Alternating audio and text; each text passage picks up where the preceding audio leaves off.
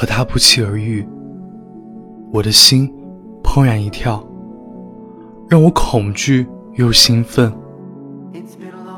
我怕他出现，怕他不出现，怕他看我，更怕他不看我。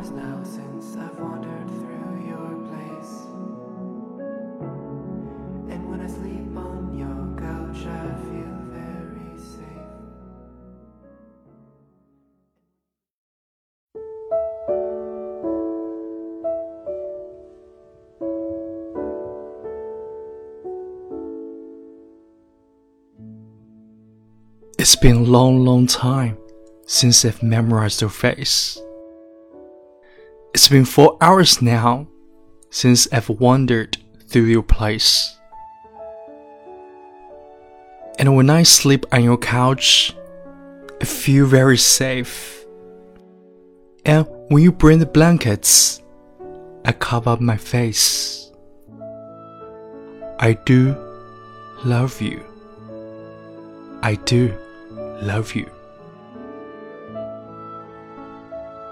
And when you play guitar, and listen to the strings buzz. The metal vibrates underneath your fingers. And when you crochet, I feel mesmerized and proud. And I would say I love you, but saying it out loud is hard. So I won't say it at all and I won't stay very long.